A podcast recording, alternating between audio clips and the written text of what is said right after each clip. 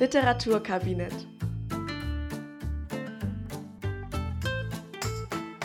Mit Larissa Niesen und Sarah Malberg. Herzlich willkommen zurück zu einer neuen Folge vom Literaturkabinett und wir beschäftigen uns heute mit Medea Stimmen von Christa Wolf, ausnahmsweise mal mit einem Buch, das nach 1900 geschrieben wurde. Hallo Lari. Hallo Sarah. wir haben ein bisschen pausiert, aber jetzt sind wir wieder zurück und wollen uns diesem ja vergleichsweise neuen Text in unserem Podcast widmen. Und ja, legen wir vielleicht gleich los. Lari, worum geht's? in Medea Stimmen? Ich versuche das jetzt mal. Es ist ein bisschen verwirrend. Der Roman ist eingeteilt in, wie der Titel schon sagt, in verschiedene Stimmen. Das heißt, wir bekommen kein äh, durchgängiges Narrativ. Es ist, äh, ist trotzdem ein Prosatext, aber wir bekommen verschiedene Charaktere, die uns ihre Sichtweise auf das, was geschieht, quasi darstellen. Medea ist achronologisch erzählt. Das bedeutet, wir bekommen teilweise das, was wir heute Flashbacks nennen würden. Also wir kriegen nochmal äh, rückwirkend erzählt, was eigentlich bislang passiert ist. Und das Wichtigste ist, Jason war mit seinen Argonauten unterwegs. Das ist eine Seefahrertruppe und Jason war auf der Suche nach dem goldenen Vlies, einem Widderfell, das ihm Macht verleihen soll. Und Während dieser Mission haben sie auf der Insel Kolchis angelegt und dort wohnt die Priesterin Medea. Und Medea beschließt, Jason zu helfen, an das Vlies zu gelangen, denn Medea ist in Kolchis unglücklich. Sie glaubt, dass die Stadt dem Unglück geweiht ist, denn ihr jüngerer Bruder ist ermordet worden, um die Herrschaft ihres Vaters zu bestätigen. Der Mord an äh, ihrem Bruder Absyrtos wird allerdings Medea vorgeworfen. Das heißt, es gibt noch einen Grund mehr, um die Insel zu verlassen. Und sie flieht dann mit einigen Kolcher und Kolcherinnen zusammen mit Jason in Richtung Korinth.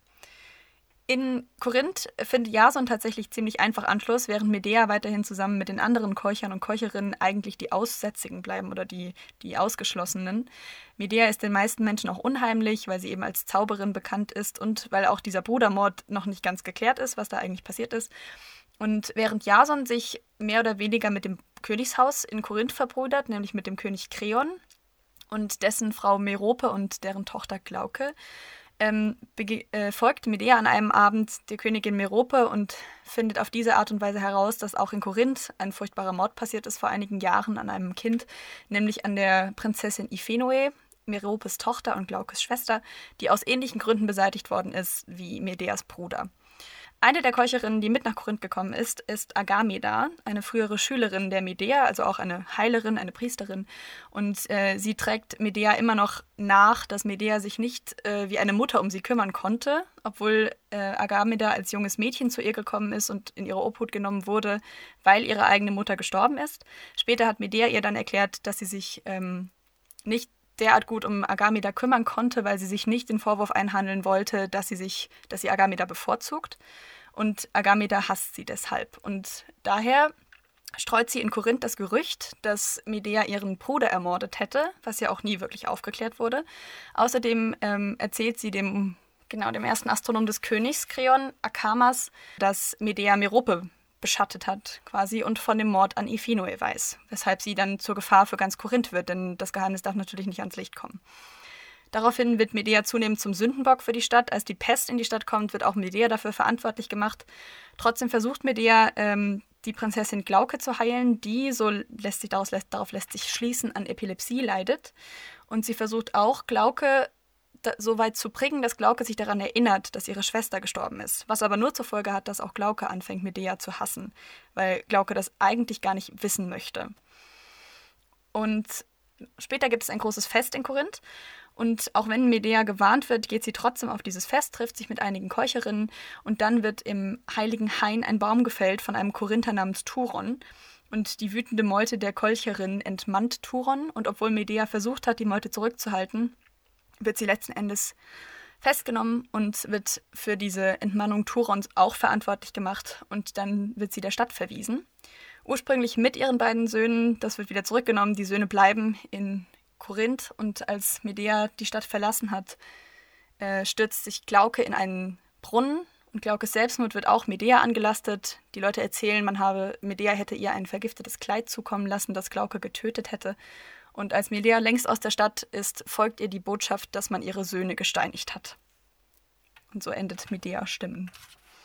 Wie hat es dir denn gefallen? Ja, mir, mir hat es gut gefallen. Ich, du hattest mir, als ich noch dabei war, geschrieben, dass du es herausragend fandst. Und deswegen war ich auch mhm. sehr neugierig, was ich da wohl noch zu lesen kriege. Und ich fand es sehr spannend, ähm, bestimmte, bestimmte Perspektiven auch endlich zu erfahren, gerade von Glauke, die ja recht mhm. Unscheinbar beschrieben wurde. Und wir gehen auch später nochmal auf ihre Szene ein. Und ich, ich war die ganze Zeit sehr gespannt, was eigentlich ihre Sicht auf die ganzen Dinge so sein mag, weil die wie so eine graue Maus vorher skizziert wurde. Und ich bin auch richtig froh, dass wir es gemacht haben. Ich habe das Buch nämlich schon seit ungefähr zwei Jahren in meinem Schrank stehen. Das hat mir ein Freund aus Frankfurt geschenkt, zum Geburtstag damals. Und ich habe es irgendwann mal angefangen und das ich glaube, mein Problem war, dass gleich am Anfang ist diese Fiebertraum-Szene, die wir uns später auch noch angucken. Und ich habe so schwer Zugang zu dem Buch gefunden, dass ich es damals tatsächlich wieder zugeklappt und wieder weggestellt habe, weil ich dachte, das schaffe ich nicht. Ich wollte noch ganz. Okay, möchtest du uns. Ja. Achso. ganz kurz was zur Autorin. Ähm, genau. ja, Christa Wolf hat von 1929 bis 2011 gelebt. Also ist inzwischen auch schon zehn Jahre tot immerhin und gehört zu den äh, wichtigsten Schriftstellerinnen des 20. Jahrhunderts und auch speziell Schriftstellerin der DDR. Sie hat nämlich in geteilten Deutschland in der DDR gelebt, war da auch lange SED-Mitglied, hat das System aber auch kritisiert und sich zum Beispiel gegen restriktive Kulturpolitik eingesetzt und ähm, Ausbürgerungen oppositioneller äh, DDR-BürgerInnen sehr kritisch gesehen. Da gab es zum Beispiel Wolf Biermann, da hat sie so einen offenen Brief unterschrieben, dass der nicht ausgebürgert werden soll. Sie war aber gleichzeitig auch drei Jahre Mitglied der Stasi, was sie im wiedervereinten Deutschland dann selbst veröffentlicht hat in einer Novelle, Was bleibt. Und sie hat wohl drei Berichte geschrieben für die Stasi, die alle recht positiv waren, weshalb die Stasi sie dann gefeuert hat, weil sie nicht ähm, nicht entlarvend genug war in ihren Schilderungen.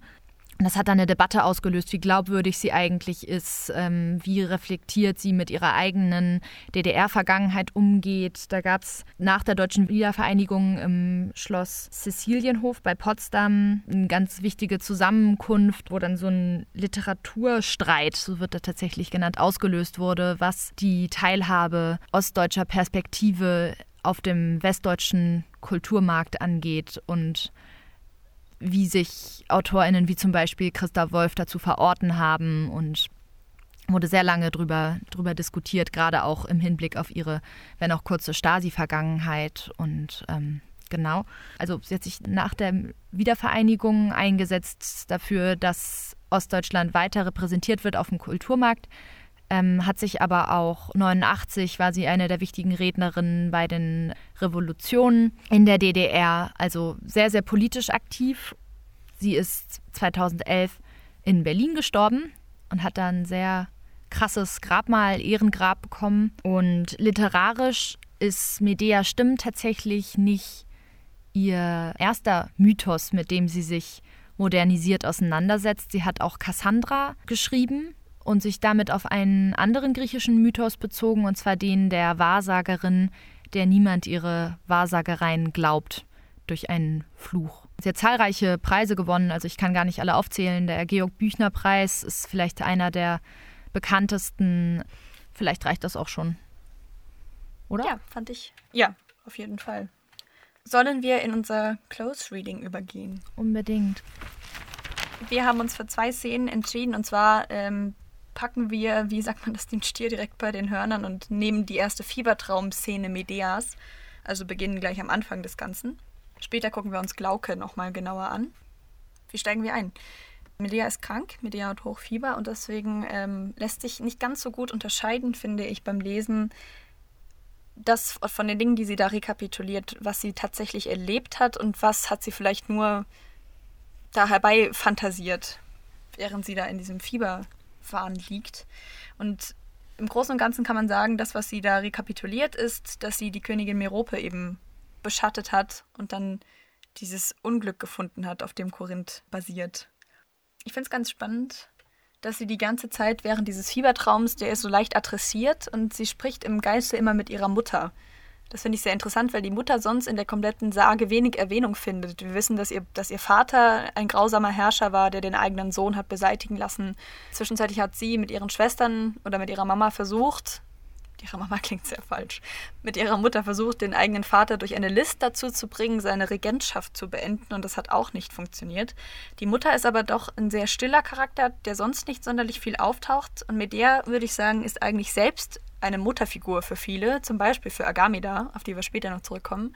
Deswegen fand ich das sehr interessant, dass sich so eine starke Frau, die andere selbst als Mutter sehen, dann in, ihrer, in ihrem Schwächemoment quasi an die eigene Mutter wendet. Ist natürlich oft so, dass man, wenn man krank ist, ganz klein und hilfsbedürftig ist und ähm, sich nicht mehr seinem natürlichen Alter entsprechend aufführt, sondern umsorgt werden möchte. Und da denkt man dann vielleicht auch noch mal eher an die eigene Mutter, gerade wenn sie auch weit weg ist. Mhm. Und es ist natürlich ein genialer Trick an dieser Stelle, sich auf eine abwesende Person zu beziehen und der nebenher dann auch noch mal alle Figuren, die später im Buch auftauchen, vorzustellen. also dieser Fiebertraum ist so sperrig er sein mag, eben auch die, die Exposition in den Roman und man lernt alle Figuren, die irgendwie relevant sind, einmal kennen und auch darüber, dass Medea eben ihrer Mutter sagt, und ich saß mit denen am Tisch, die kennst du noch, oder das und das, das ist doch die Frau, mit der ich aufgewachsen bin. Und also so lernt man sie alle kennen. Und das ist halt auch ein ganz cooler Seiteneffekt. Und ich hatte den Eindruck, dass äh, Medea deshalb fiebrig ist, dass sie deshalb krank ist, weil sie so erschrocken ist durch das, was sie gesehen hat als sie Merope gefolgt ist. Und damit wiederum hatte ich das Gefühl, reagiert sie ähnlich wie Glauke, die auch äh, den Tod ihrer Schwester mit Krankheit, also auf diesen Tod, auf diesen Verlust mit Krankheit reagiert. Das finde ich eine richtig gute Erklärung dafür, weil ich mich nämlich an der, ich war mir an der Stelle nicht ganz sicher, da das Buch eben nicht chronologisch verfasst ist, sondern sehr viel im Nachhinein erzählt wird und wir auch relativ viel hin und her springen, Medea berichtet da jetzt, wie gesagt, ihrer Mutter noch einmal, was, was bislang geschehen ist. Und sie spielte aber auch als Erzählerin mit diesem Hin und Her. Sie sagt selbst, ähm, der Falkenbaum vor der Fensteröffnung der Lehmhütte war mir wie ein Trost, als sie mich aus dem Palast des Königs Kreon wiesen. Warum? Das kommt später. Also selbst da ist schon dieses kleine Spiel damit, was passiert eigentlich wann. Ähm, Christa Wolf weist darauf auch selbst hin. Bevor das Buch richtig beginnt, gibt es einen kleinen Abschnitt, ähm, da zitiert sie Elisabeth Lenk, die erklärt, was Achronie ist. Das ähm, geht zurück auf den Sprachwissenschaftler Gerard Genet. Ich habe das mal nachgeschaut. Und zwar gibt es ähm, die Anachronie, das heißt, es ist der erzählte Rückgriff oder Vorausgriff auf die Handlung. Und davon entscheidet sich eben nochmal die Achronie, die quasi einen Extremfall dessen darstellt, nämlich ähm, das Fehlen einer, eines chronologischen Zusammenhangs in der Handlung. Und ähm, deswegen, um auf meinen anfänglichen Zweifel zurückzukommen, war ich mir nicht sicher, ob Medea an dieser Stelle nicht schon die Pest hat, ehrlich gesagt, weil ja die Pest in die Stadt kommt und Medea selbst wird auch krank. Aber ich finde deine Erklärung eigentlich viel besser, weil sie auch mm, in einer gewissen Art und Weise auf Glauke verweist. Achso, du glaubst, es ist quasi, sie be es beginnt mit dem Ende? Ich bin mir nicht sicher. Mhm. Ich weiß es nicht. Ich finde, es ist sehr, sehr schwer festzulegen, wo wir da eigentlich gerade sind. Ich hatte halt das Gefühl, also sie, womit sie sich ganz konkret festlegt, ist, als sie sagt, ich bin in Korinth. Ähm, hm. Ich meine auf Seite 11, aber ich bin, weil ich erstmalig mit einem E-Book äh, verfahre, mir bezüglich der Seitenzahl nicht ganz so sicher wie sonst, aber so da in der Gegend. Damit sagt sie zumindest, ich bin nicht mehr in Kolchis. Diese Flucht mit dem goldenen Vlies ist auf jeden Fall schon gelaufen. Also ich bin in, in Korinth und sie erzählt ihrer Mutter, sie schildert ja nochmal die Flucht. Also sie macht im Grunde so einen historischen Rückgriff. Sie ordnet zeitlich ein, wo sie sind, indem sie zum Beispiel von der Flucht erzählt und wie sie alle auf das Schiff gegangen sind und wie dann auf dem Schiff schon die Legenden viel größer wurden und sie dann irgendwie sagt, die Legenden werden ausufern und damit Mythen kritisiert sozusagen. Und ich hatte da das Gefühl, das ist ja, ist ja so ein ständiges Thema von Medeas Stimmen. Wie wird eine Geschichte eigentlich erzählt und was wird weggelassen und was wird übersteigert? Also es war jedenfalls so mein, mein Eindruck. Was sie aber auf jeden Fall recht konsequent macht, ist, dass sie, wie gesagt, alle Figuren einmal einführt, dass sie ihr Verhältnis zu Jason beschreibt als mhm. ähm, einst zugeneigt und inzwischen relativ gleichgültig aneinander vorbei lebend. Und sie macht halt so einen Hinweis auf diesen Vater. Auf Seite 14 erfährt man, dass da wahrscheinlich irgendwas nicht ganz in Ordnung gewesen sein kann, weil ähm, Medea erklärt, warum sie so leise gehen kann, ohne überhaupt irgendein Geräusch zu machen. Und mhm. wenn sie das im Palast ihres Vaters braucht, kann man vermuten, dass da wahrscheinlich viel in irgendeiner Form Gewalt geschehen ist, wenn man sich da nicht wirklich frei bewegen kann. Ich finde, man erfährt auch so eine Menge über Medea selbst. Man erfährt, dass sie eine sehr stolze Frau ist, die das auch gestört hat, dass Jason sie während dieses Festes so weit weggesetzt hat von sich selbst und von der Königsfamilie. Da steht, äh, dass man mich an das Ende der Tafel zwischen die Dienstleute setzte.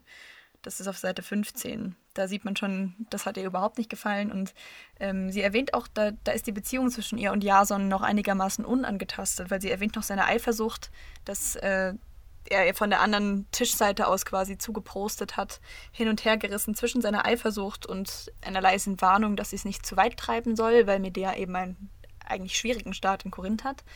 Und ich finde, was das Kapitel auch zeigt, ist diese die Ambivalenz oder dieses, das Abgleichen zwischen Kolchis und Korinth. Das ist, beginnt schon damit, dass Medea erst mit einer völlig falschen Sicht auf diese Stadt dort ankommt, weil sie sagt, das ganze Kolchis war voller dunkler Geheimnisse und im Gegensatz dazu schimmert die Stadt Korinth. Und später stellt sie dann eben erschrocken fest, dass Korinth genauso schlimm ist wie Kolchis, was zumindest das angeht. Ich finde auch, dass das ein Aspekt ist, der sich eigentlich durch das ganze Buch zieht, dieser ständige Vergleich zwischen Kolchis und Korinth. Und ja. was ist hier anders und was ist da anders und was ist hier besser und was dachte man wäre hier besser, ist aber eigentlich schlechter und was war bei uns besser und was wird im Nachhinein idealisiert. Also diese Spannung zwischen Ort, wo man aufgewachsen ist, Heimat und dem Ort, wo man jetzt gerade im Asyl ist, ähm, das wird da auf jeden Fall auch diskutiert und wird schon angeschnitten innerhalb dieses Fiebertraums. Ich fand es bemerkenswert, dass auf der aller, allerersten Seite schon Menstruation erwähnt wird mhm. äh, von Medea, weil man den Ansatz Christa Wolfs für diesen Roman ja sehr feministisch nennen kann und Menstruation natürlich etwas sehr Menschliches ist, was bei dieser ganzen griechischen Mythologie, Götter, ähm, diese Übersteigerung, Heldentum, ja was sehr Banales eigentlich ist, aber trotzdem etwas, was eigentlich in Literatur nicht unbedingt beschrieben wird. Und es ist aber eines der ersten Sachen, die man von Medea erfährt, wie alt sie war, als sie das erste Mal menstruiert hat. Und dieser Feminismus, dieser feministische Ansatz fließt natürlich auch ein in diesen Vergleich zwischen Korinth und Kolchis. Es wird, glaube ich, im Verlauf des, des Romans immer weiter klar, dass Kolchis mehr oder weniger als äh, Matriarchat gesehen werden kann, während Korinth das Patriarchat darstellt.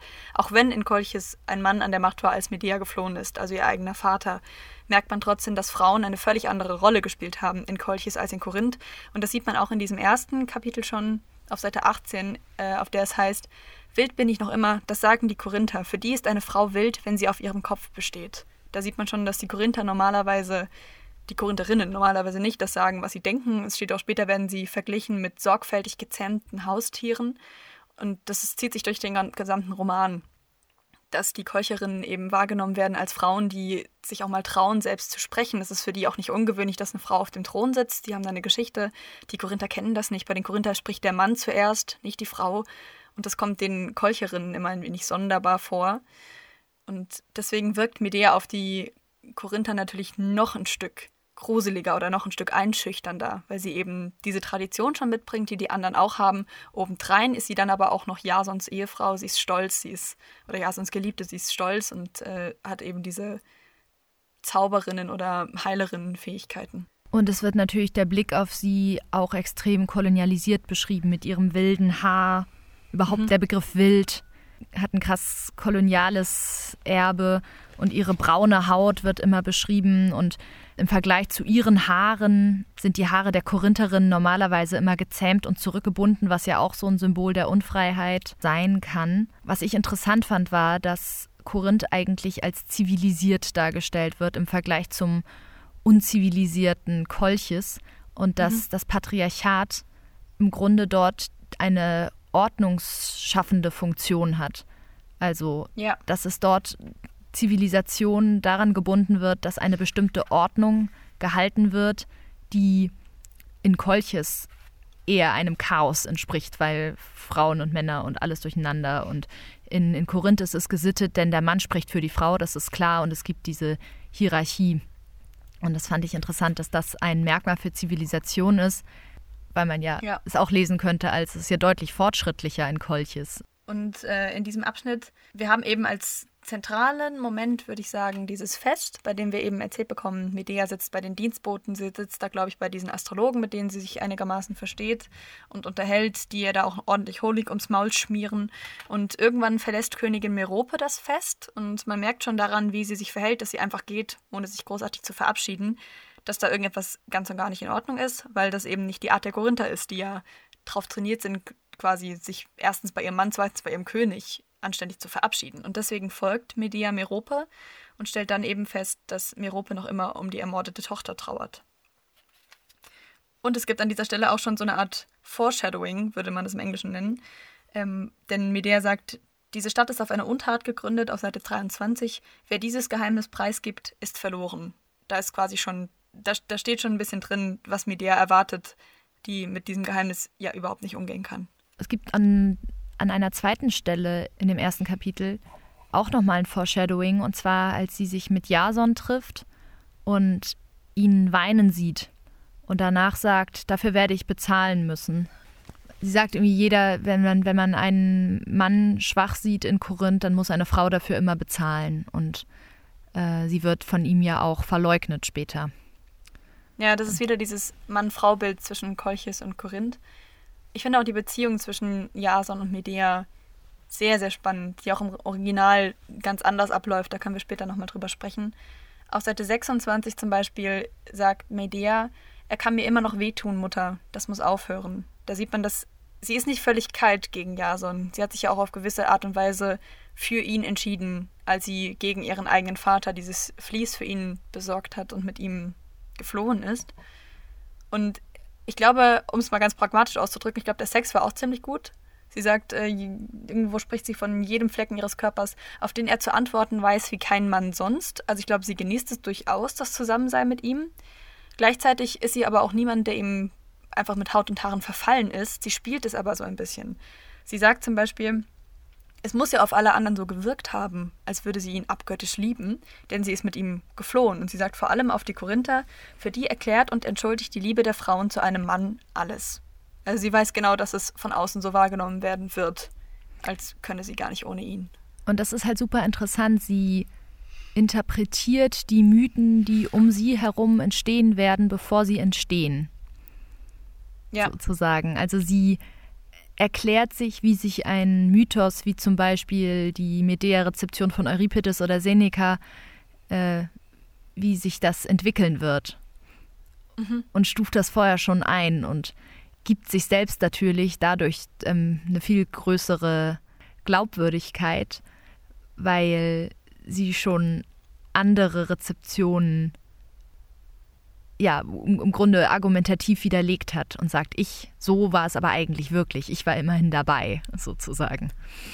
Genau deswegen finde ich dieses, finde ich den kompletten Roman auch wahnsinnig spannend, weil er sich zeitlich eigentlich nicht eindeutig verorten lässt. Natürlich ist es ein ähm, antiker Mythos, gleichzeitig ist die Verhaltensweise der einzelnen Figuren auch so, als hätten sie bereits den Überblick oder das Wissen, das wir heute haben über viele Dinge. Verstehst du, was ich meine? Ja, total.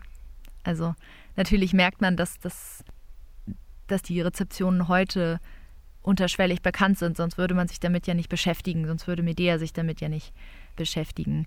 Mhm. Ähm, und das ist natürlich auch das Ziel, das Ziel, das dieser Roman wahrscheinlich hatte, nämlich einen Mythos neu zu schreiben und bestimmte vielleicht auch frauenfeindliche Stereotype da herauszusieben, wurde auch in die Figuren geschrieben, die das dann ja. auch betreiben. Und was ich in diesem ersten Kapitel auch noch sehr eindeutig finde, ist die Tatsache, dass Medea, indem sie aus Keuches geflohen ist, geflohen ist, vielleicht aber auch schon davor, Medea kommt nirgendwo an. Medea findet niemanden, der so ist wie sie, oder sie findet auch keine Gruppe, der sie sich in irgendeiner Art und Weise noch zugehörig fühlen kann. Sie sagt auf Seite 29, dass sie es immer öfter vermeidet, zu den Treffen der Kolcherinnen zu gehen, denn da fühlt sie sich nicht mehr richtig zugehörig. Außerdem geben die Frauen ihr inzwischen die Schuld daran, dass sie jetzt Heimweh leiden müssen, weil sie sie aus äh, Kolchis fortgeführt hat. Gleichzeitig kommt sie ja in Korinth auch nicht wirklich an. In Korinth wird sie gefürchtet, die Leute nehmen Abstand von ihr und selbst Glauke, auf die wir noch zurückkommen, mit der sie sich eine Zeit lang gut versteht, verstößt sie ja letzten Endes, weil mir die die Wahrheit sagt oder die Wahrheit ans Licht bringt und das ist keine sonderlich beliebte Eigenschaft in Korinth. Deswegen ist Medea einfach von allen Seiten gesehen die Ausgestoßene. Und das weist so ein bisschen auf den Schluss des Ganzen hin. Ganz, ganz am Ende sagt Medea nämlich, wohin mit mir ist eine Welt zu denken, eine Zeit, in die ich passen würde. Niemand da, den ich fragen könnte. Das ist die Antwort. So hört das Ganze auf. Und ich finde, das sieht man schon von Anfang an. Ja, ist echt so eine Klammer.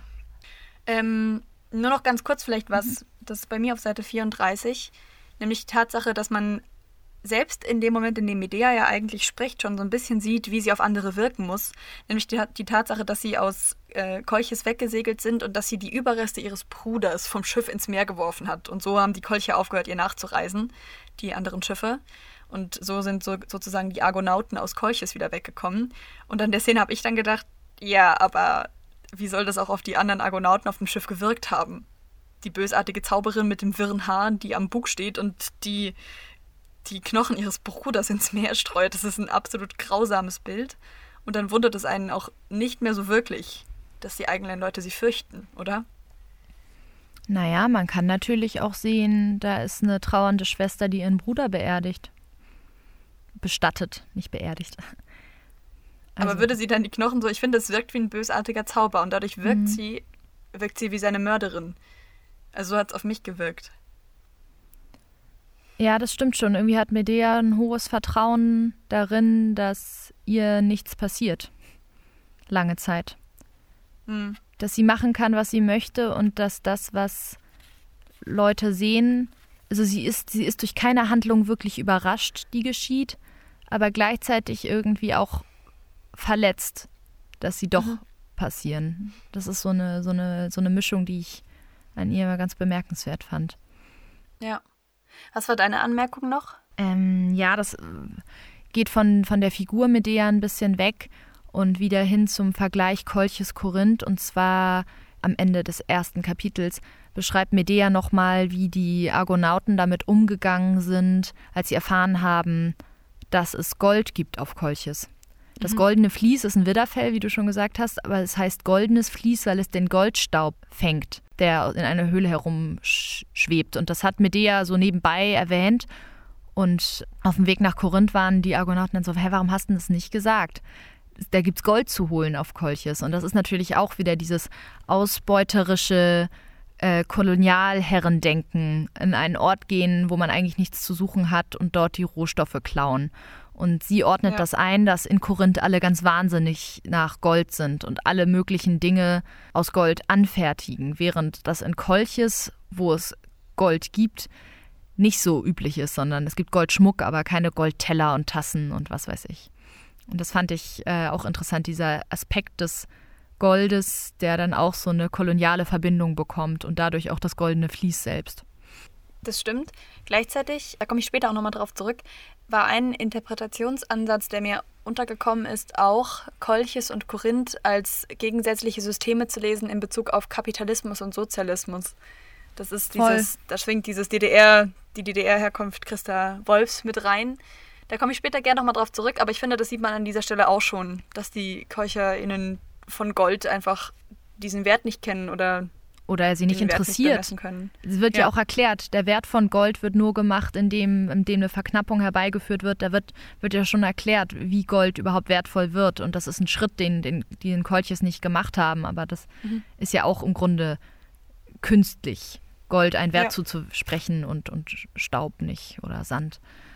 Stimmt, und das mit, ich, ich dachte an Kommunismus, weil es ja irgendwie so hieß, dass alle relativ gleich viel besitzen und dass jetzt auch die ja, Königinnen auch nicht an, super ja. prunkvoll wohnen, sondern auch im Holzhaus, während die in Korinth in wahnsinnigem Prunk leben. Und dieses, es wird alles geteilt auf Kolchis, hatte natürlich auch so einen Kommunismus.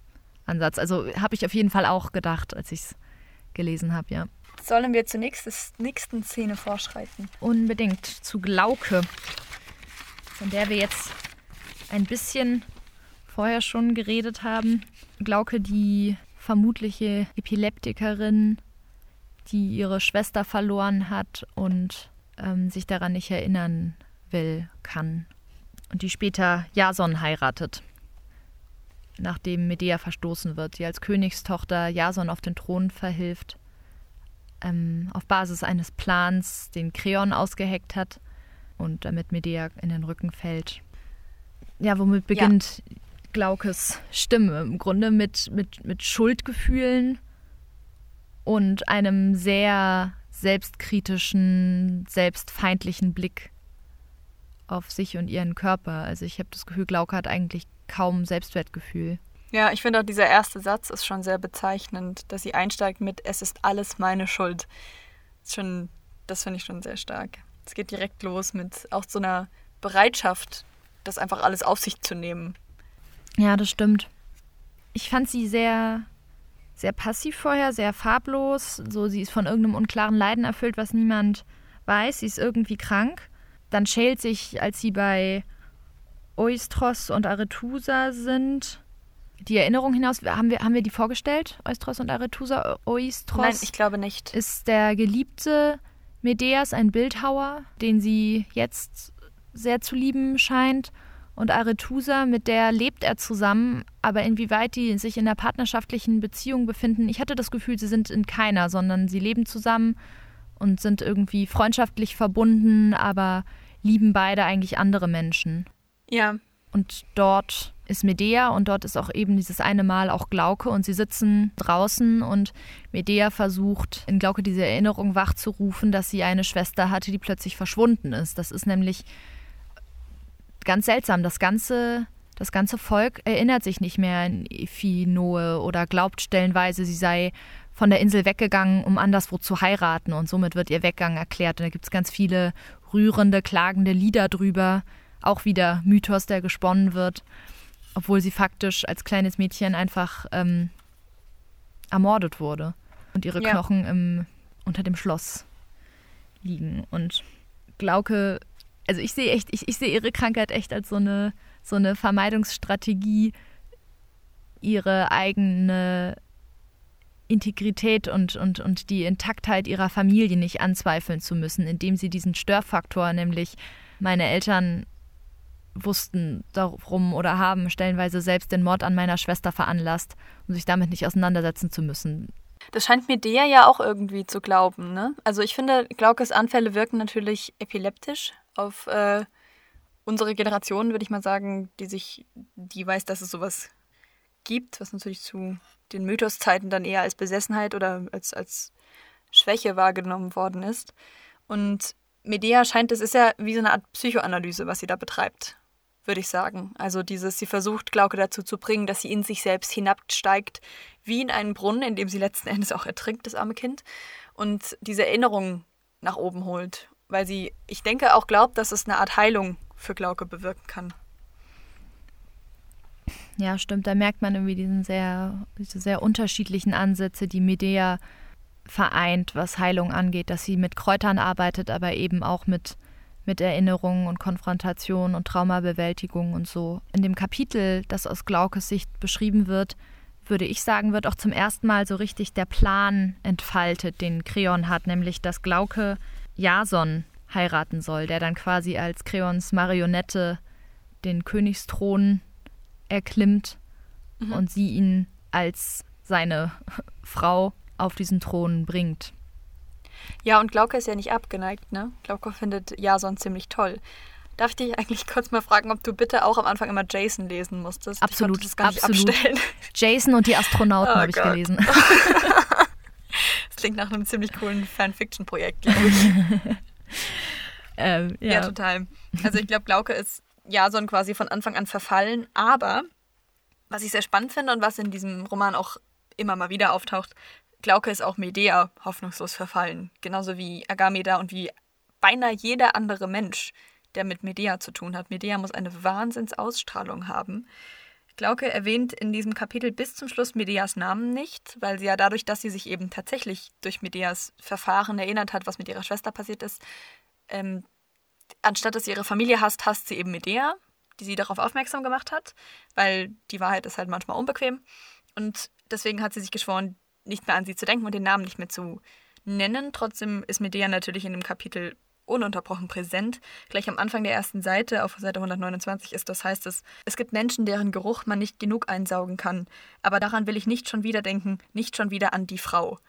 Damit ist Medea gemeint. Und das finde ich sehr stark, weil natürlich Geruch etwas ist, was sehr sexuell erotisch ist. Ja, genau. Und ich hatte auch das Gefühl, dass Glauke irgendwie so queer ist, oder?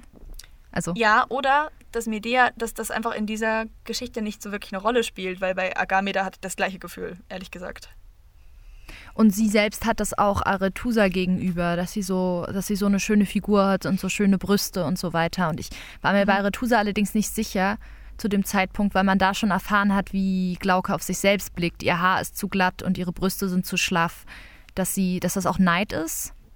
Also dass sie, dass ausdrucksstarke Frauen sie mit Neid erfüllen und dass sie mhm. deshalb so starke Empfindungen ihnen gegenüber hat. Aber ich, ich hatte auch das Gefühl, dass sie dass sie viele Menschen irgendwie auch anziehend findet. 143 ist es bei mir. Also sie sagt, hm, sie trug ein Kleid, das ihre schmale Taille betonte und viel von ihren Brüsten freiließ. Ich konnte den Blick nicht von ihr wenden. Genau, das ist es. Warum ja. habe ich dich noch nicht gesehen? fragte ich unwillkürlich. Also das ist ja schon ja, auch sehr begehrend formuliert. Naja, also es, was vor allen Dingen in diesem, was in dieser Szene aber auch passiert, ist eben, dass dieser Plan sich entfaltet und dass man auch einen Beispielfall hat, wie nämlich eine Person, die Medea anfangs nicht unbedingt negativ gesonnen war, komplett umgekrempelt wird und auf die Seite der Neider gezogen wird. Sie beginnt dann, wie du eben schon gesagt hast, Medea zu hassen, um sich nicht erinnern zu müssen das kommt auch wahnsinnig plötzlich, ne? dieser Hass. Das ist auf Seite 139, als Glauke sich noch in ihrer eigenen Erinnerung befindet. Da erkennt sie der, der Mann, der sich der Schwester nähert in ihrer Erinnerung. Dann heißt es, der Mann war der König, der Vater. Dann kommt ein Absatz und dann heißt es, ich hasse sie, wie ich sie hasse. Also es geht sofort innerhalb von, von einer Sekunde. Ja, es ist, ich, vielleicht ist es deshalb so schnell, weil es leicht geht. Wie du schon gesagt hast, Medea hat niemanden, der mutig genug ist, sich für sie zu entscheiden und der vielleicht auch genug Interesse dazu hat. Ja. Und Glauke ist verstrickt in, ihre, in ihr eigenes Familiendrama. Ähm, Jason ist irgendwie recht gleichgültig. Also niemand ist auf Medeas Seite. Und ich finde auch, natürlich sträubt Glauke sich auch nicht großartig gegen den Plan. Ich glaube, es passt ihr nicht 100 Prozent, dass Jason sie nicht von sich aus ausgesucht hat. Gleichzeitig ist sie aber auch furchtbar in ihn verliebt. Ähm, das ist auf Seite 144, wo sie schreibt, Jason, der jetzt öfter in meiner Nähe auftaucht. Und jedes Mal hüpft mein Herz, das so dumm ist, sich nicht dran zu kehren, dass der Vater ihn schickt. Und als sie dann Medea mit Eustros zusammen sieht, ist ihr erster Gedanke, Jason war frei, weil Medea betrügt ihn. Sie hat jetzt was in der Hand, mhm. das sie gegen Medea verwenden kann, wenn sie das will. Sie ist eine der ersten, die von diesem Skandal weiß. Ich habe hab mich gerade gefragt, ob Glauke vielleicht auch deshalb so heftig auf andere Menschen mit Ausstrahlung reagiert. Einmal vielleicht, wie wir schon überlegt haben, weil sie sich selbst keine zuschreibt, aber andererseits auch, weil sie vielleicht nicht besonders geliebt wurde bisher, sondern ja. eh nur die blasse kleine Tochter war, die irgendwie immer vergessen wird in einer patriarchalen Struktur, wo sie als Königstochter auch irgendwie nichts zu sagen hat so wirklich und auf ihre Reize, die sie ja glaubt nicht zu haben, reduziert wird, die dann vielleicht auch ihr Umfeld ihr sagt, dass sie sie nicht hat. Also vielleicht ist sie einfach deshalb irgendwie sehr begierig, ja, zu lieben, geliebt zu werden und, und so, eine, so, eine, so eine Zuneigung zu erfahren. Und wir erfahren ja auch, dass die eigene Mutter die Schwester immer mehr geliebt hat als Glauke. Mhm. Das heißt, ja, das, das, Verhältnis zur Schwester war wahrscheinlich auch damals schon angespannt. Ja, war sie vielleicht sogar ein bisschen froh, dass sie weg war und muss sich jetzt damit konfrontieren, dass sie damit im Grunde, auch wenn sie selbst noch sehr klein war, vielleicht einen Mord gedeckt hat. Also da sind dann schon viele, viele Schuldgefühle und Selbsthass und so weiter vereint. Ja, aber Glaukos große Schwäche bleiben eben trotzdem diese epileptischen Anfälle. Und ich finde, das Spannendste an dem Kapitel ist eigentlich sein Ende, da man da merkt, dass Medea trotz allem tief drin eigentlich die einzige ist, der Glauke tatsächlich vertraut und deren Hilfe sie auch braucht. Weil das äh, Kapitel endet damit, dass sich ein nächster Anfall ankündigt und Glauke sagt völlig ohne, also es ist gar kein Punkt mehr da, das ist eine, ein sehr langer Satz mit vielen Kommata, die ihn sehr unruhig machen. Es kommt wieder, ich spüre es, schon wirkt es mich, schon schüttelt es mich. Ist denn keiner da? Hilft mir denn keiner? Er fängt mich denn keiner auf? Medea. Und das ist das erste Mal, dass dieser Name überhaupt mal genannt wird und Medea nicht nur die Frau genannt wird. Ja, interessant ist ja an Glauke auch, dass sie eigentlich, wenn man sich so eine Zusammenfassung des Medea-Mythos anguckt, sie könnte ja so die intrigante Antagonistin sein. So mhm. Medea wird verlassen für eine neue Frau. Und diese neue Frau, der würde man dann ja erstmal so große Bosheit und in irgendeiner Form Macht zusprechen, wenn man sich so eine kurze Zusammenfassung durchliest. Und Glauke hat halt nichts davon. Glauke ist keine ja. böse Antagonistin, sondern Glauke ist selbst komplett von Leid geprägt. Ach übrigens, das war zumindest mein Trick, um in diesen komplizierten Fiebertraum reinzukommen, tatsächlich einmal die Wikipedia-Zusammenfassung des Medea-Komplexes zu lesen, weil man mhm. dann zumindest bestimmte Rollen kannte und gewisse Dinge wusste und besser hineinkam. Also das kann ich empfehlen, das einmal irgendwie durchlesen, ist ganz gut zusammengefasst und man hat dann schon mal so ein paar Grundinfos. Mhm. Ja. Dann kommen wir zu Agameda, der wahren Antagonistin. Coole Socke, ne? Ich war ein bisschen begeistert, ehrlich gesagt. Auf so eine widerwärtige Art. Erzähl, warum? Ich weiß nicht, weil ich das Kapitel gelesen habe und habe direkt gedacht, yes, jemand, der einfach nur, die will ihr richtig was Böses und sie hat so einen, sie hat so einen schönen, langsam aufgerollten Grund dafür, dass sie ihr was Böses will, weil sie ist halb neidisch und halb sie vergöttert sie Medea einfach total und kann das überhaupt nicht haben, dass Medea sie nicht zurückvergöttert. Sie wollte Medea als Mutter oder als ältere Schwester oder was weiß ich und Medea wollte das nicht und deswegen hasst sie sie jetzt. Und es ist so, ich finde, es, es, war, es war so gut nachvollziehbar und es war gleichzeitig auch, dass man dauernd nur gedacht hat, du bist eigentlich, keine Ahnung, bist ein armes Würstchen und du kannst damit nicht umgehen. Und deswegen schießt du jetzt gegen die Erste, die dir eigentlich geholfen hat zu werden, was du heute bist deswegen fand ich sie sehr spannend. Es ist einfach eine, es ist eine richtig gute Geschichte, weil im Prinzip dachte ich auch die ganze Zeit, die Situation ist so ein bisschen, keine Ahnung, Harry Potter und Lupin. Er ist ein Lehrer, er hat seine Eltern gekannt, seine Eltern sind tot, er hat sich sein, seine angenommen in gewisser Art und Weise. Und es wäre jetzt so, wie wenn Lupin dauernd sagen will, ich kann dich nicht immer bevorzugen im Unterricht. Und ich fand auch, dass sich die Schreibweise ändert, sobald Sagen wir Agameda oder sagen wir Agameda? Ich bin ein bisschen verwirrt. Sagen wir Agameda? Du hast eben Aga Agameda ich, ich, gesagt. Ich habe, glaube ich, immer Agameda gelesen, aber ich habe auch äh, keine Ahnung Nämlich, von griechischen ähm, Namen. Die ist einfach viel mehr Haut drauf, als alle, die vorher gewesen sind. Sie, hat, sie ist sehr ausdrucksstark. Sie spricht immer in diesen Extremworten die ganze Zeit, finde ich. Und es beginnt auch mit so einem Triumphgeheul, das Kapitel. Im Vergleich zu Glauke, die sagt, das ist alles meine Schuld, fängt Agameda an mit, ich habe es geschafft. Und das hat mich einfach direkt so mit reingezogen. Ich finde, man muss aber auch hier sagen, dass in einem Ort wie Korinth, wo Frauen nicht so viele Möglichkeiten der Selbstentfaltung haben, wie vielleicht noch auf Kolchis oder in Kolchis, ich weiß es nicht, da eine sehr viel stärkere auch berufliche Konkurrenz herrscht zwischen Medea und mhm. Agameda, ähm, die auch beschrieben wird, sozusagen. Es gibt jetzt Leute, die nicht mehr wollen, dass Medea zu ihnen kommt, weil sie sich vor ihr gruseln. Da ich im Palast Mode werde, sagt sie an einer Stelle. Ähm, manche Leute kommen lieber zu mir als zu ihr, vor der sie Scheu haben. Also da ist klar eine Verknappung in den Berufen, die Frauen da vielleicht ähm, ergreifen können. Und die beiden Heilerinnen, gefühlt die einzigen, ich weiß es nicht, die es auf der Insel gibt, sind dann zumindest aus Agamedas Sicht verbitterte Konkurrentinnen. Und mhm. sie hofft drauf, Medea auszustechen. Genau, und gleichzeitig würde ich aber sagen, dieser Verrat, den sie Medea vorwirft, sie sagt auf Seite 69, wie damals vor langer Zeit, als sie mich verriet, das ist äh, eigentlich diese, naja, aus ihrer Sicht eben Benachteiligung oder Vernachlässigung, nachdem Agamedas Mutter gestorben ist und Medea hat versucht, ihre Mutter zu retten. Das hat nicht funktioniert. Und das wirft Agameda ihr seltsamerweise gar nicht vor, sondern sie wirft ihr eben vor, dass sie ähm, während ihrer Lehre zur Priesterin von Medea nicht mit bevorzugt worden ist, sondern dass Medea eben besonders streng zu ihr war, damit man ihr genau das nicht vorwerfen kann. Ähm, was wir auch lernen, ist, dass Agameda sehr von sich überzeugt ist. Sie hat immer, sie ist der Überzeugung, sie ist auch einfach eine sehr gute Heilerin. Und Medea hat ihr das auch immer zuerkannt, hat sie aber gewarnt, dass sie nicht zu sehr von sich überzeugt sein darf, weil das diesem Ethos der Heilerin widerspricht, dass man auf Kolches lernt. Agame Agameda, oh Gott, Agameda ist äh, sehr aufbrausend. Medea warnt sie immer, sie muss sich, sie muss sich zurückhalten, sonst, sonst wird es nichts, mehr oder weniger. Und sie kommt aber in Korinth besonders gut an, weil sie sehr anpassungsfähig ist. Sie erkennt die Chancen sehr gut, mhm. finde ich. Ja. Habe ich mir auch gedacht.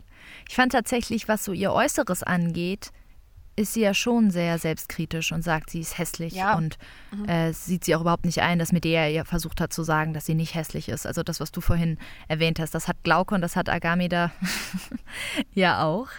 Aber sie reagiert darauf, dass sie sagt, sie braucht, sie nutzt ihre Intelligenz, ihre Fähigkeit der, zur Intrige und zur Machtausübung stattdessen. Und tatsächlich wird Agam im Agameda, oh Gott, das ist echt ganz schwer, wird Agameda von, von Jason später ja auch nochmal beschrieben, zum, zu ne, dem Zeitpunkt, wo, ähm, wo Medea schon auf der Anklagebank sitzt, um für den Pestausbruch verurteilt zu werden.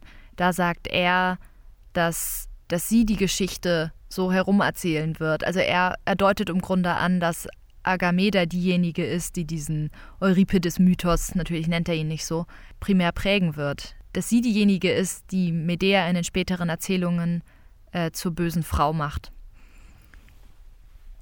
Aufgrund der Rivalität zwischen den beiden. Das ist halt Jasons Blick darauf, ja.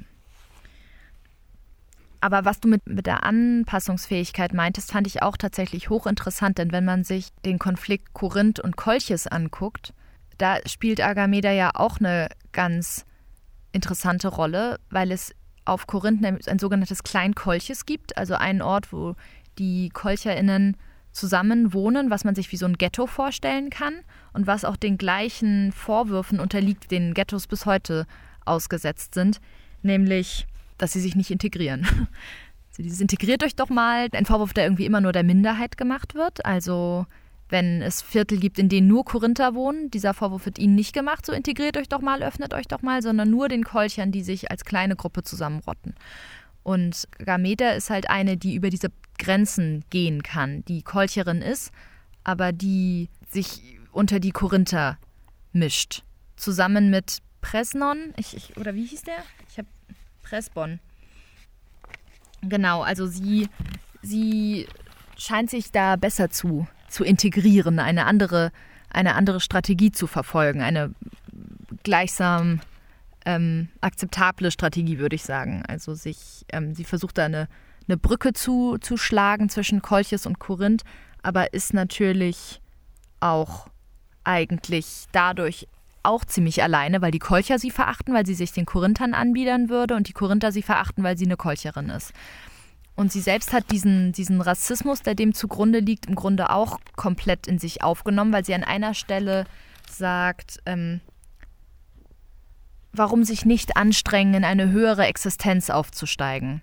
Also sie nimmt diese Hierarchie total an und spricht entweder von sich selbst, dass sie in eine höhere Existenz aufsteigen will, oder sie spricht sogar, und das wäre dann halt extrem rassistisch, von ihren Kindern, die sie eventuell mit Korinthern zeugen würde und die damit einer höheren Wesensform nach dieser Logik entsprechen würde. Mhm. Und ich finde, da ja. sieht man auch einen extremen Zusammenhang, was ihre Sexualität angeht. Weil sie in ihrer Sexualität nie, da geht es nie um ihren Genuss oder in irgendeiner Form, sondern es geht um ihre Machtausübung. Ich finde ähm, auch dieses, das, was du über Kontrolle sagst, das ist was, ähm, ich finde, dass man am Ende, gerade am Ende merkt, dass sie sich in gewisser Weise Medeas Ratschlag, dass sie sich eher zusammenreißen muss, dass sie sich mehr zurücknehmen soll, beherzigt hat, aber nicht auf die Art und Weise, wie Medea sich das vorgestellt hat. Indem sie dann quasi bei Korinthern die Klappe hält und. Ja, aber auch, indem sie ihren, ihren Hass nur dann rauskommen lässt, wenn ihr das was nützt. Ich finde, die Attribute, die Agameda zugewiesen sind, sind immer ausschließlich Hass. Das heißt sowohl von Jason, dass sie kalte Mordlust in ihren Augen hat, dann heißt es von Akamas, dass er sagt, diese in ihrem Hass verblendete Agameda und auch Medea selbst merkt ja, dass ihre ehemalige Schülerin sie hasst und kann sich nicht erklären, wo das herkommt. Und Jason sagt dann am Schluss, dass obwohl man Agameda oder obwohl er schafft es ihr anzumerken, wie sehr sie Medea hasst und dass sie sie eigentlich gerne steinigen lassen würde, also eine richtig brutale Strafe, ist sie äußerlich beherrscht Hm. und schafft es, Medea relativ objektiv zu beschreiben und Stimmt. schlägt sich erstaunlich gut im Zeugenstand. Stimmt. Und ich finde, das kann man schon so deuten, als ob sie dann am letzten Endes gedacht hat, ich wirke ihr nochmal so richtig eins rein, indem ich zeige, ich habe verstanden, was du mir beibringen wolltest und das hast du jetzt davon.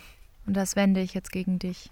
Ja. Ja. Ich hatte den Eindruck, es ist halt auch eine Folge der Strategie, quasi in Korinth Fuß zu fassen und eben zu hoffen, aufzusteigen, indem sie sich irgendwie beim Sex oder so zurückhält und das als Machtinstrument benutzt, weil offen zur Schau gestellte Macht bei Frauen in Korinth ja nicht möglich ist, weil es ein anderes System ist. Und deswegen versucht sie sich anzupassen, um in dem System möglichst viel Macht zu erhalten, was natürlich kein subversiver Ansatz ist. Sie versucht nicht, das System zu stürzen, sondern sie versucht sich selbst in dem System, von dem sie weiß, dass sie, egal was sie tut, nur eine begrenzte Art von Macht wird ausüben können, weil sie eine Frau ist, versucht sie in dieser Form von Macht, nämlich dem unterschwelligen, zurückhaltenden, intriganten, das versucht sie zu maximieren. Ja, ja, würde ich auch so sehen. Und ich fand sie aber auch spannend, weil sie innerlich so zerrissen ist, gerade wenn es um Medea geht, mal wieder. Ich finde, das sieht man besonders gut gleich am Anfang ihres Monologs, wenn sie erzählt, dass Medea am Fieber erkrankt ist, weil einerseits wird sie sehr irrational wütend, als sie merkt, wie krank Medea tatsächlich ist. Ich glaube, es ist so ein bisschen dieser Ansatz, klar, jetzt ziehst du die Karte. Im Sinne von, dass, Also sie- sie, dass, sie, dass sie von ihr enttäuscht ist, dass sie von ihrer Schwäche auch enttäuscht ist. Ja, das auch. Und gleichzeitig ist das aber genau das, was sie immer wollte. Sie wollte für Medea unersetzlich sein. Sie sagt dann, ich würde ihre Helferin sein. Und sie sagt auch das, was mich schon immer so grässlich, wonach mich schon immer so grässlich verlangte, ihre Dankbarkeit, ihre Liebe. Und direkt danach kommt, ich verachtete mich dafür. Also sie kommt nicht dagegen an, dass sie trotz allem immer noch will, dass Medea sie toll findet. In dem Punkt sind Agameda und Glauke sicher sehr ähnlich. Ja. Nur, dass sich das ganz unterschiedlich auf ihre Charaktere niederschlägt. Dass die eine ein bisschen größenwahnsinnig wird und sagt, und ich kann aber das und das und das und ich brauche mir der nicht. Und die andere ganz klein und unsicher und ähm, irgendwie zum Spielball anderer Interessen. Und Medea kann danach auch nichts mehr richtig machen bei Agameda. Später gibt es noch den Moment, in dem Medea sie fragt, ob sie unglücklich sei. Und aus Agamedas Sicht ist das, dass Medea hat Anteilnahme geheuchelt. Und sie bezieht es auch direkt auf Medea, die Frage. Sie sagt dann, unglücklich, die Zeiten sind vorbei, da sie mich unglücklich machen konnte. Und das ist bestimmt nicht das, was Medea gefragt hat oder was sie Na, gemeint bist hat. du unglücklich? Wenn nicht, dann mache ich dich jetzt unglücklich. ja, hast du recht. Und was natürlich auch noch wichtig ist für den restlichen Verlauf der Geschichte, ist, dass Agameda diejenige ist, die das alte Gerücht wieder streut. Mit Hilfe von Pressbon, dass Medea ihren Bruder ermordet hat. Jo, ich wäre durch. Klugscheißen. Möchtest du anfangen? Ja. Dann leg los. Ich habe mich tatsächlich ein bisschen mit Artemis auseinandergesetzt, weil es gibt ganz zum Ende in der Medea-Stimmengeschichte ein Fest, von dem du erwäh- erwähnt hattest, wo Artemis mit Stierhoden behängt wurde. Und aufmerksame HörerInnen von uns werden sich daran erinnern, dass wir über Artemis oder Diana schon mal gesprochen haben, als Göttin des Mondes, der Fruchtbarkeit und eben auch der Jungfräulichkeit. Also Artemis galt als eine sehr strenge Göttin, die eben auch Menschenopfer verlangt hat. Das kennen wir auch aus Iphigenie auf Tauris und die aber darüber hinaus auch jungfräulich war, eine jungfräuliche Göttin, weil sie ein gespanntes Verhältnis zu Männern hatte, weil sie Männer dafür verantwortlich macht, dass Frauen unter der Geburt an Schmerzen leiden. Und deswegen versagt sie sich diesen potenziellen Schmerzen, indem sie ihre Jungfräulichkeit erhält. Also Jungfräulichkeit als emanzipatorischer Akt. Und da habe ich mich gefragt, warum wird dann dieser Artemis, die Männer nun überhaupt nichts abgewinnen kann, mit Stierhoden behängt? Das ist ja eine Schändung. Und weil es ja natürlich ganz klar ein Fruchtbarkeitssymbol, aber natürlich ein sehr männliches Fruchtbarkeitssymbol und sie ist in irgendeiner Ja, Form und die Göttin der? Fruchtbarkeit. Genau, wird sie da irgendwie mit, mit Stierhoden konfrontiert. Ich habe mich dann ein bisschen mit dem Artemis-Mythos auseinander, Artemis, wie, wie spricht man sie aus? Artemis? Ich bin mir nicht ganz sicher. Ich, Ich glaub, glaube, immer- ich glaube Artemis. ja, ich glaube Ich auch. mach's Okay, entschuldigt bitte, was ich vorher gesagt habe. Sie heißt Artemis. ähm, es gibt eine Sonderform der Artemis und zwar im Tempel von Ephesos. Das ist eins der sieben Weltwunder. Und da gibt es die Artemis von Ephesos, deren Oberkörper ein bisschen so aussieht wie eine Himbeere. Also die ist besetzt mit so kleinen Kugeln. Im Grunde besteht ihr Kleid aus Opfergaben, also aus kleinen Schafen und Ziegen und Kühen. Es sieht irre aus. Und eben ihr Oberkörper sieht halt so aus, als wäre sie in so einem Himbeerkostüm. Ich kann es nicht besser beschreiben. Und niemand weiß genau, was das ist. Also da gibt es die Diskussion, gerade aus christlichen Schriften haben gesagt, das seien die vielen Brüste der Muttergöttin, die in, nach dieser Fruchtbarkeitsidee die ganze Welt ernährt. Aber es gibt auch die Theorie, dass das auch Opfergaben sind, wie die ganzen anderen Tiere, die ihren Rock bedecken und dass das eben Stierhoden seien.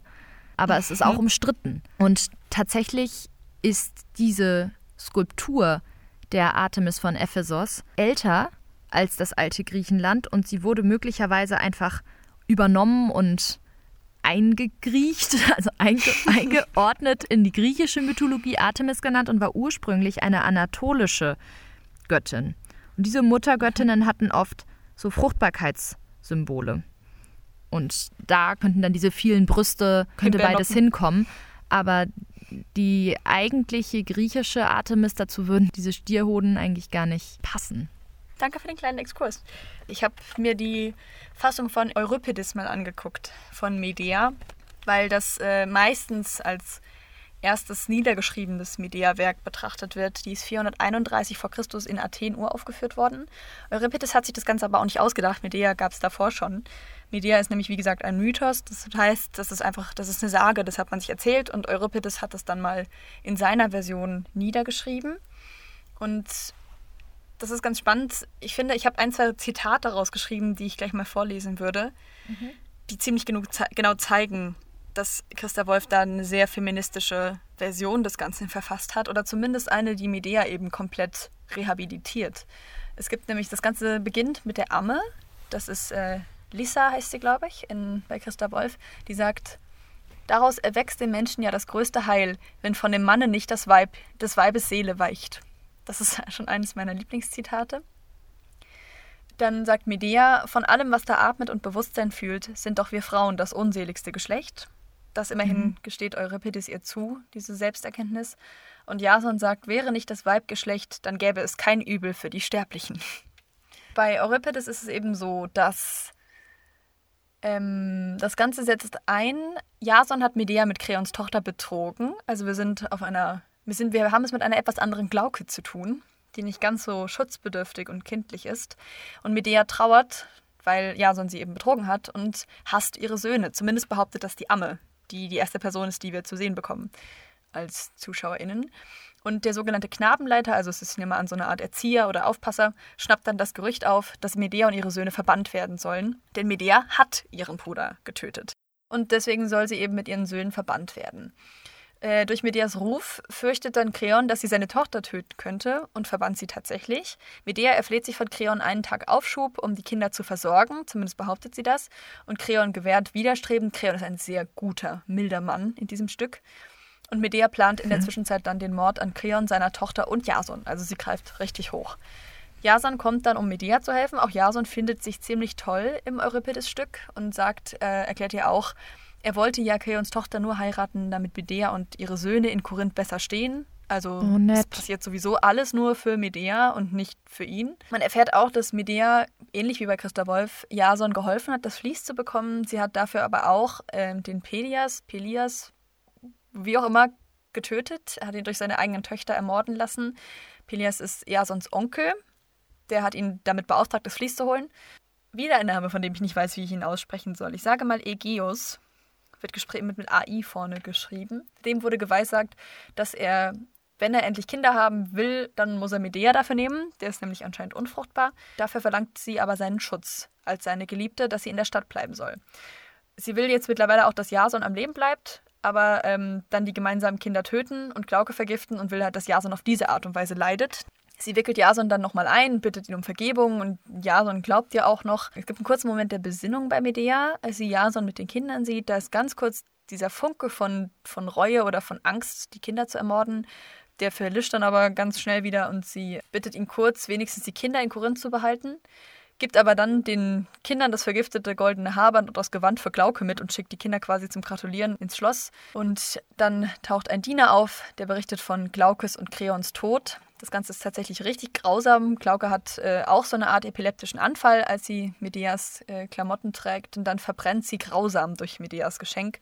Ihr fließen, glaube ich, die Knochen vom Leib oder so ähnlich. Und ihr Vater will ihr helfen, fasst sie an und verendet dann ebenfalls. Daraufhin tötet Medea die zwei Söhne. Und das Drama endet damit, dass Jason und Medea sich draußen vor dem Haus treffen und Jason Medea verflucht, weil sie die Kinder getötet hat und Medea verlässt dann die Stadt. Und was wir natürlich auch haben, ist es offenkundig ein Drama. Ne? Es ist kein Prosatext. Das hat Christa Wolf auch verändert. Und genau, so viel zum Euripides. Ist sehr interessant dass Glauke im, im, bei Euripides verbrennt und bei Medea Stimmen ertrinkt. Ja, stimmt. Aber ich finde, Jason ja. ist schon ähnlich. Der ist sich in beiden Texten ja keiner Schuld bewusst. ja, wobei ich ihn echt in der Euripides-Version noch viel gönnerhafter fand. Also er fand sich schon wirklich toll. Und, äh, aber es ist ein spannender Aspekt, den du hier auftust, weil natürlich im Abitur diejenigen, die Medea Stimmen lesen, auch die Euripides-Version lesen. Wir haben uns jetzt ja nur mhm. auf Medea Stimmen bezogen. Ich für meinen Teil habe den von Euripides auch nicht gelesen. Also, dass man da dann auch so einen Vergleich zieht und halt wieder diese Frage diskutiert, wie wird Stoff erzählt. Okay, wollen wir zum Pausengespräch? Ja, und zwar habe ich einen Sekundärtext gelesen von einer Frau Helen Bridge und die hat die These aufgestellt, dass im Vergleich zur Euripides-Version Medea bei Christa Wolf ein passives Opfer wird. Sie schreibt, Medea is a passive victim. Und ich würde von dir gerne wissen, ob du das auch so siehst. Naja, da ich Euripides ja jetzt nicht gelesen habe, also aufgrund deiner Zusammenfassung verstehe ich schon ihren Punkt. Das eine Mal wird sie Opfer nach einer tatsächlichen Tat, aktives Morden.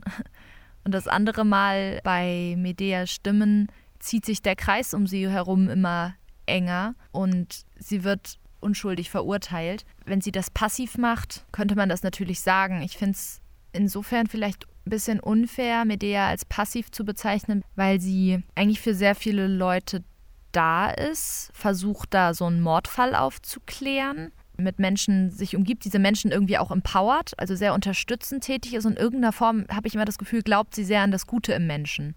Ja, schwer. Was würdest du sagen? Ich habe nämlich dann auch gedacht, wenn ich nur mit der Stimmen gelesen hätte, fände ich das ziemlich unfair, sie als passiv darzustellen, weil ich finde auch, dass Medea häufig passiv wirkt, obwohl sie eigentlich aktiv versucht, andere Taten zu verhindern. Zum Beispiel, als die Frauen dem Typ, dessen Namen ich schon wieder vergessen habe, den Penis abschneiden. Da ist, wirkt Medea natürlich passiv, aber eigentlich versucht sie ja aktiv dagegen zu wirken. Was ist denn dein Pausengesprächsthema?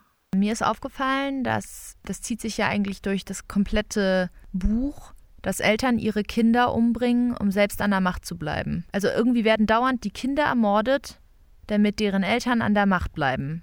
Zuerst Medeas Bruder, damit Medeas Vater länger auf dem Thron sitzt. Dann die Schwester von Glauke, damit die nicht einen Mann heiratet, der politisch auf einer anderen Seite steht und die Insel dann einnehmen würde. Und zum Ende hin dann auch nochmal Medeas Kinder, damit die Nachkommen Medeas nicht irgendwann auf den Thron kommen. Ich fand das auffällig, weil das in allen Fällen Monarchien sind. Normalerweise bringen da doch eher die Kinder ihre Väter um, um auf den Thron zu kommen mein Punkt ist irgendwie, das ist eine Monarchie und trotzdem bringen die Eltern ihre Kinder um, obwohl gerade bei einer Monarchie ja klar ist, ich sitze hier, bis ich sterbe und dann kommt der Nächste. Hm. So, die nehmen denen überhaupt nichts weg. Natürlich gibt es, gibt es eine Stelle bei, ähm, auf Kolches, wo irgendwie erklärt wird, naja, das ist irgendwie zeitlich begrenzt. Und dann kommt der Nächste. Da, da, da hat man das Gefühl, gut, da kann der Sohn dem Vater doch was wegnehmen, aber grundsätzlich frage ich mich, oder möchte ich dich fragen, woran glaubst du, liegt das, dass das hier so umgekehrt ist, dass die Eltern ihre Kinder umbringen und nicht die Kinder ihre Eltern? Ich habe tatsächlich keine Ahnung. Spontan würde ich sagen, dass es auf eine gewisse Art und Weise nur widerspiegelt, was Medea über beide Gesellschaften sagt. Diese Städte sind auf ein Unglück gebaut. Das heißt, vielleicht ist es auch eine gewisse Art von Fluch, nur anders, als wir das bislang halt zum Beispiel bei Iphigenie kennengelernt haben, wo es auch der Fall war, dass die Kinder ihre Eltern ermorden. Also ich glaube, ich hätte es vielleicht auch mit so einer Art von Fluch erklärt, gleichzeitig aber auch damit, dass beide Gesellschaften verdorbene Gesellschaften sind, in denen Medea nicht bleiben kann. Weil der Kindsmord ja noch viel schlimmer geächtet wird als der Mord an den Eltern. Das ist ja mhm. das eigene Fleisch und Blut töten. Das ist ja genau das, was Medea so grausam macht. Und jetzt wird das eben bei Christa Wolf diesen beiden Familien zugeschrieben. Das stimmt. Weil ich irgendwie mich gefragt habe, ist das so eine Art Kontrolle über den eigenen Tod hinaus? So, wenn ich tot bin, soll der aber jetzt nicht an die Macht kommen, deswegen bringe ich den um, solange er noch lebt, damit es jemand anderes wird? Mhm. Ja, mit Sicherheit auch mit drin, ne? Gut. Letzte Kategorie. Höhepunkt und Katastrophe.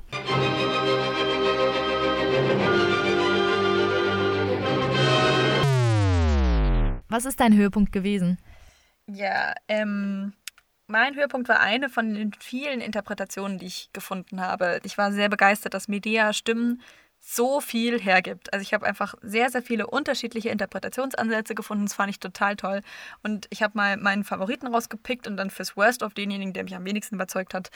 Und mein Best of ist eben ein Interpretationsansatz, der zurückgeht auf das Assmann-Ehepaar, nämlich auf Jan und Aleida Assmann und auf Herrn Koselek, der, der mir gefühlt in der Uni ununterbrochen unterkommt. Und zwar haben die Assmanns quasi gesagt, Mythos ist immer Aufklärung, gleichzeitig schlägt sich aber Aufklärung auch in Mythos nieder, was man ja vor allem bei Medea Stimmen ganz toll sieht. Und Mythos ist immer Rezeption, weil man eben auf seine eigene Art und Weise diese Geschichte verarbeitet. Gleichzeitig ist es aber auch ein Produkt des kulturellen Gedächtnisses. Und Medea ist eben ein besonders gutes Zeichen dafür, ähm, also wie Geschichtsschreibung funktioniert. Dass es quasi unmöglich ist, eine Gesamtheit von Geschichte objektiv zu erfassen. Das ist ja genau das, was wir haben. Wir haben sehr viele Berichte über eigentlich das gleiche Geschehnis, alle haben es ein bisschen anders wahrgenommen. Wahrheiten werden verschoben, neu interpretiert. Leute wie Glauke lassen sich beeinflussen und Emotionen spielen mit rein. Deswegen ist es quasi unmöglich, das Ganze einfach objektiv niederzuschreiben. Und gleichzeitig gibt es auch einen Begriff von Herrn Koselleck, nämlich dass Geschichte ein Kollektivsingular ist. Also das Einzelne steht für das Ganze. Was heißt, das Wort Geschichte, das wir für unsere Vergangenheit benutzen, ist ja ein Singular und offenkundig ist Geschichte aber nie ein Singular, sondern eben diese zusammen, dieses, dieses Zusammengewebte aus ganz vielen Erzählungen und Geschichten. Und genau das, finde ich, ist bei Medea-Stimmen eben richtig gut. Ähm, mein Höhepunkt war äh, tatsächlich fast mhm. ein bisschen banal.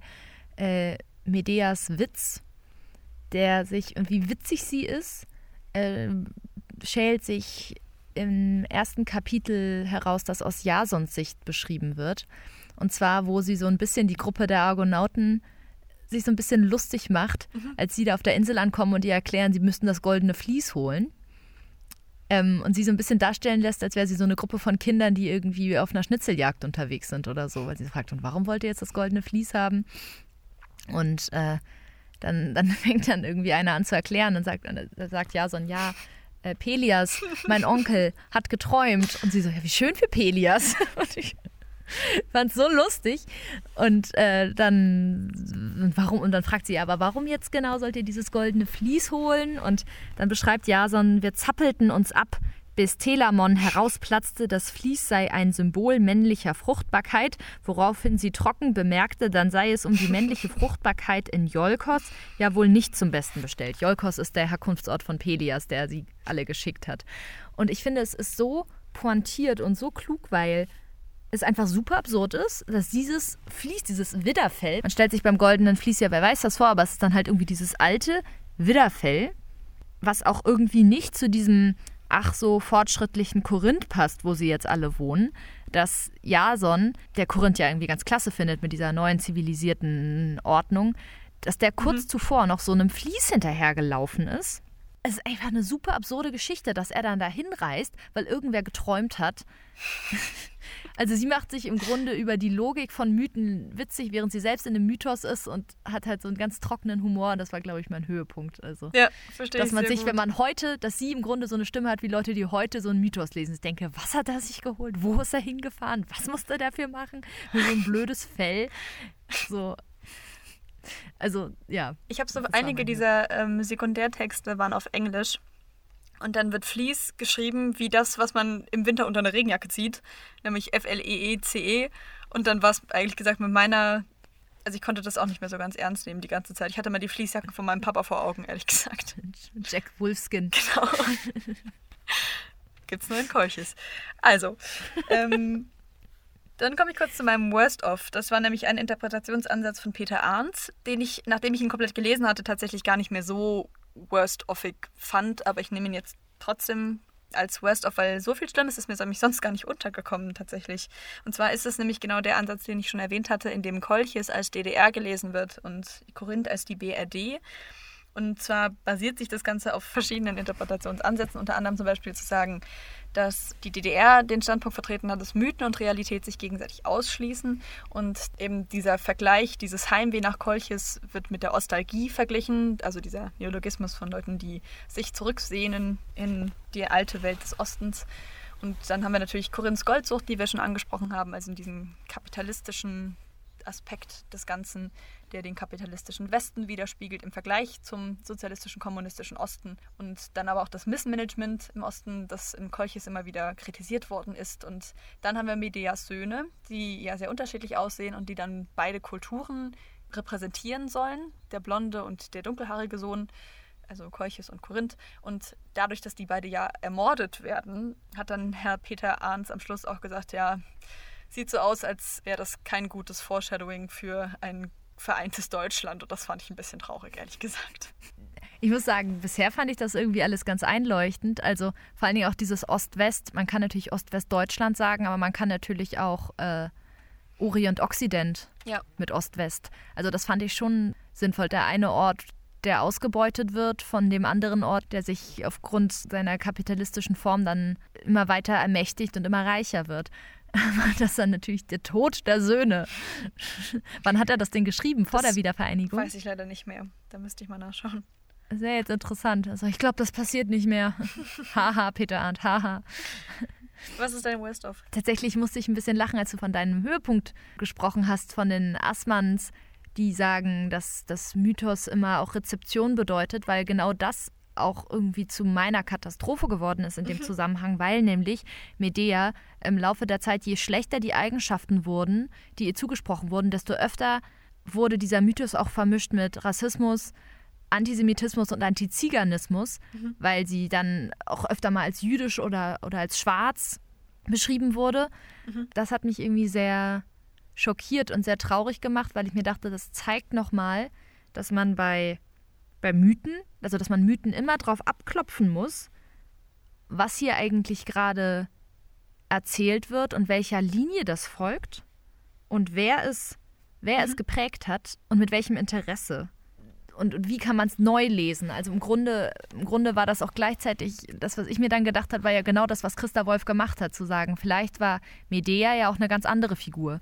Und ich habe das Gefühl, es wird jetzt vielleicht auch wieder ein bisschen verstärkt gemacht, weil zum Beispiel auch in dem Film Porträt einer jungen Frau in Flammen ähm, der Mythos von Orpheus und Eurydike neu interpretiert wird. Und da wird im Grunde genau sowas gemacht, dass sie quasi in ihrer Zeit überlegen, was könnte der Grund sein sozusagen. Also neue Interpretationen, auch alten Stoff. Das kann man natürlich auch sagen, wenn man sich irgendwie fragt, warum liest man eigentlich so altes Zeug immer noch?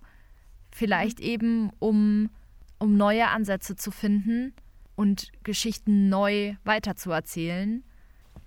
Ja, äh, sehe ich, sehe ich. Damit Dann sind wir zum Ende. Wären wir schon am Schluss, ne? Ja.